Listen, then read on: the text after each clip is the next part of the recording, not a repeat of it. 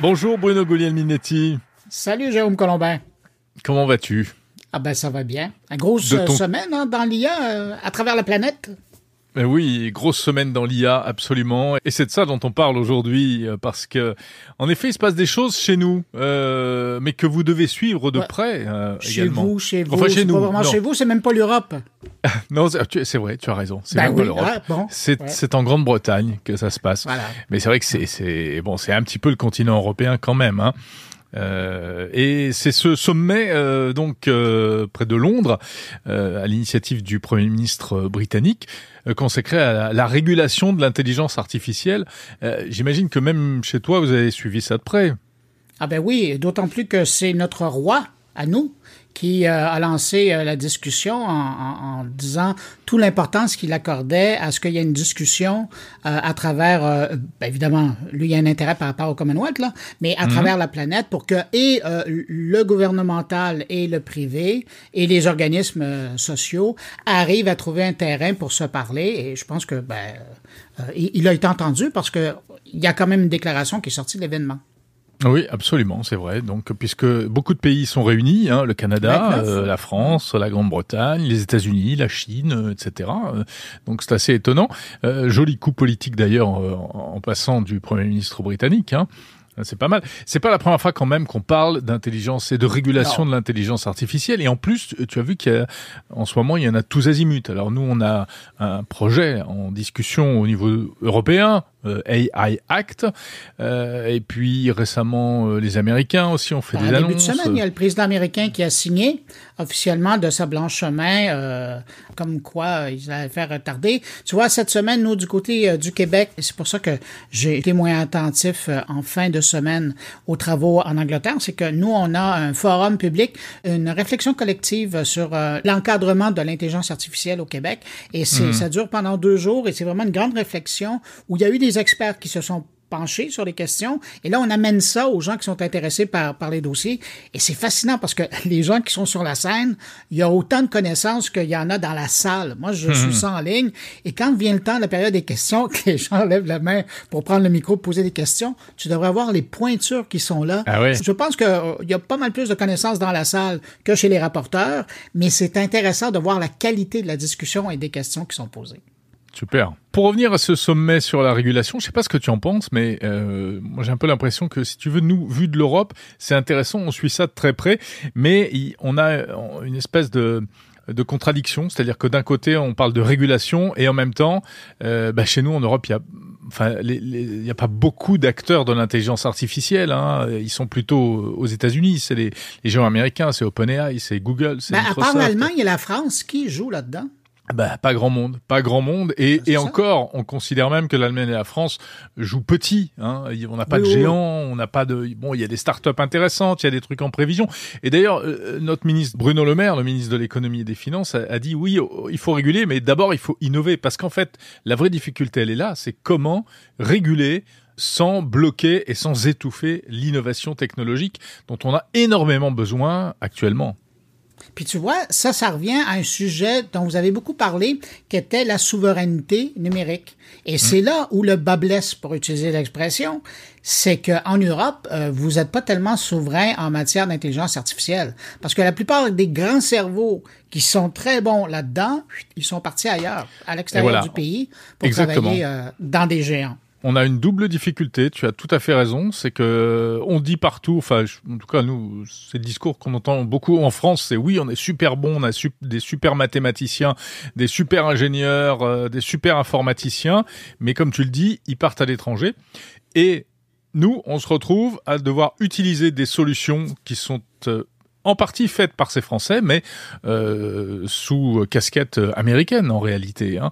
Ouais. Euh, donc ça, c'est le gros problème qu'on a. C'est un problème qu'on a dans plein de secteurs, mais enfin technologiques et notamment en matière d'intelligence artificielle. Donc la vraie difficulté, elle est là. Et puis il y en a une autre aussi, euh, c'est que quand on parle de régulation de l'intelligence artificielle, en fait, on parle de quoi? Parce que qui dit régulation dit un peu limitation, hein, -hmm. c'est-à-dire ou encadrement encadrement, voilà, ne pas faire n'importe quoi. Et est-ce que on parle de l'innovation, de la recherche de, et du développement, etc. C'est-à-dire vraiment à la, à la source, ou là, euh, est-ce qu'il faudrait bloquer dès le départ, ou bien uniquement en aval, euh, une fois que les solutions sont sur le marché? C'est un peu ça la difficulté aussi. Mais tu vois, quand on lit la déclaration qui est sortie d'ailleurs dès le premier jour, ils n'ont pas attendu les, les, deux jours de la rencontre, c'est clair qu'on on tire partout. Hein. On veut hmm. s'assurer de marquer les points partout pour marquer le fait que les différents gouvernements euh, à travers la planète sont conscients d'un risque.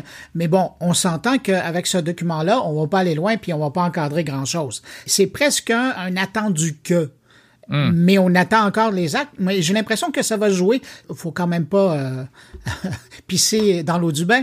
Euh, hmm. C'est quand même intéressant de les voir là, mais je pense que c'est pas le, acte 1, c'est le acte 0. Et ça va vraiment commencer à être plus sérieux à partir de la rencontre à Paris en 2024, parce qu'ils sont donnés rendez-vous chez vous. Je sais pas pourquoi. Ça aurait pu être de ce côté-ci de l'Atlantique. oui, c'est très bizarre.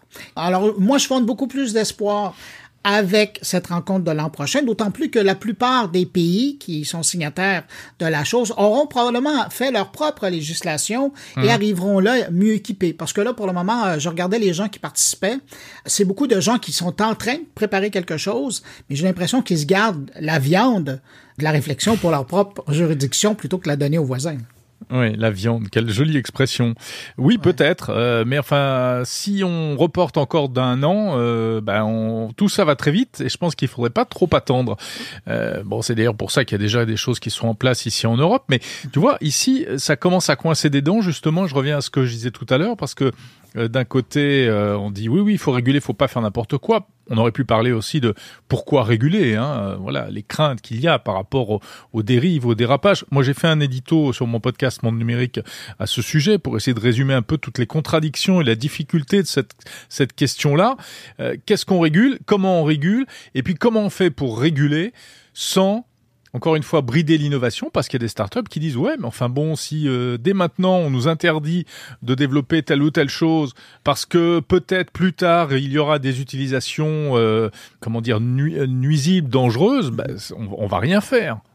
Ouais. puis on, s'entend, il y, y, a déjà des patrons là, justement de ces startups-là, qui, puis, même de, de pas de startups, mais de grands joueurs, mais qui sont beaucoup moins avancés dans le domaine de l'intelligence artificielle, qui disent, mais on sait bien le jeu. Hein. L'idée là-dedans, c'est que ce sont les entreprises qui, à l'heure actuelle, sont le plus avancées dans le domaine, qui se disent réguler, réguler, parce qu'ils espèrent qu'on va couper la course aux, à ceux qui sont derrière le peloton, et donc eux auraient remporté tout le marché. Alors évidemment, ça, j'en parle un peu moi de mon côté aussi. Exactement. c'est un point très intéressant intéressant. Ouais, c'est très c'est très intéressant. Je pense qu'effectivement, quand Google, quand OpenAI dit oui oui, il faut de la régulation, euh, les États doivent réguler, etc. C'est pour cette raison-là, c'est vrai, pour empêcher que des nouveaux entrants ne viennent les embêter, parce qu'il y aura beaucoup de contraintes. Eux, ils s'en foutent, ils ont des bataillons d'avocats, etc., d'ingénieurs et tout ce qu'on veut. Et puis il y a aussi autre chose, c'est que euh, s'il y a un cadre réglementaire, ça permet ensuite, s'il y a euh, des choses qui qui déraillent, hein, des utilisations dé enfin déviante de l'intelligence artificielle, mais que à la base les règles ont été bien respectées, et eh ben ils pourront dire ah bah oui, mais nous c'est pas de notre faute, hein, nous on a respecté les règles, vous avez fait des règles, on les a respectées.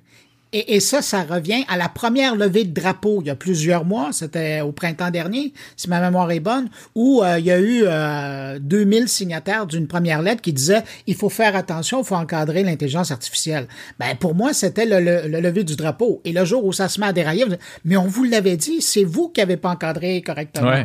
Ah, évidemment, facile de le faire à ce moment-là, mais bon, ça c'est une autre discussion. Avant de conclure, excuse-moi, mais une question de fond quand même euh, là-dedans. L'intelligence artificielle, ça te fait peur, toi? Pas tellement. non, sérieusement, pas tellement, parce que euh, de toute façon, ceux qui veulent l'utiliser de façon euh, négative ou pour le mal des autres et leur bien à eux, ils vont le faire, puis ils ont déjà trouvé d'autres moyens. Donc, eux, ils évoluent avec le temps. Mais j'ai l'impression que ça peut faire plus de bien que ça peut faire de mal. Et dans ce sens-là, ben, moi, je trouve que c'est une bonne chose. Oui, tu te ranges derrière euh, les optimistes comme Yann Lequin qui disent euh, mais c'est formidable et surtout il faut pas brider. Enfin euh, surtout Yann Lequin il veut pas qu'on bride la recherche. Mais moi aussi je suis très optimiste. Oh, mais je suis très optimiste aussi, mais mais mais quand même, euh, bah, il y a un peu des deux. Hein. On voit qu'il y a des dérives euh, très rapides qui peuvent arriver en termes de désinformation, etc.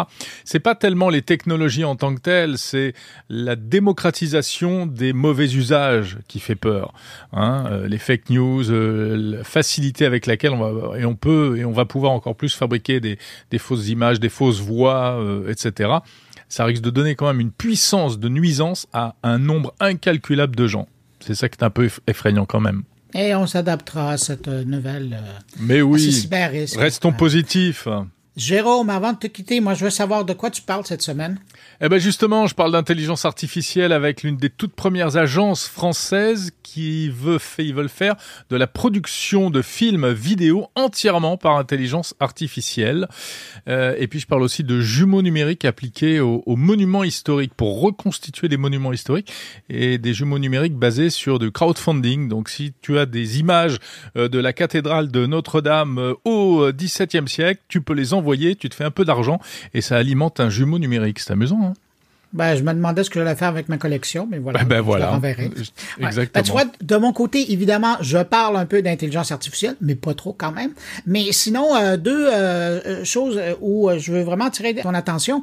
Écoute, c'est rare hein, quand même des profs qui, après 33 ans à parler des médias, à regarder l'évolution des médias, décident d'accrocher leur patin. Ben, c'est le cas de Pierre C. Bélanger, avec qui j'ai eu la chance de travailler. Puis, je prends le prétexte de sa retraite pour revenir sur 30 33 ans de communication. C'est fascinant de voir sa réflexion sur l'évolution des choses, comment on est passé de mass média à des médias traditionnels, notamment, et puis euh, ben, la, place que pris les communications euh, électroniques, numériques. Oui, ça parle de médias, pas de hockey, hein, donc. Euh, non, non, pas, de hockey. pas du hockey sur glace. Hein. D'où les patins, c'est ça? tu sais que tous les patins ne mènent pas à la glace. Non, certes non, mais enfin, je... réfléchis à ça. oui, je vais, je vais méditer. Dis donc, là, dès qu'on va se quitter...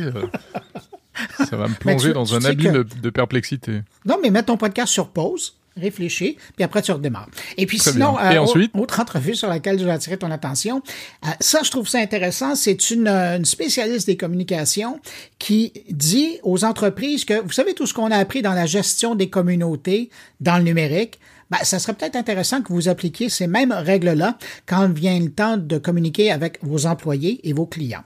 Alors, j'ai une mhm. discussion avec l'auteur d'un livre qui s'appelle Sociable et c'est justement cette approche-là qu'elle incite les entreprises à prendre. Eh ben super, à écouter donc dans mon carnet et puis euh, en ce qui me concerne dans mon numérique, les deux podcasts tech à écouter chaque semaine. La semaine prochaine, salut. Salut.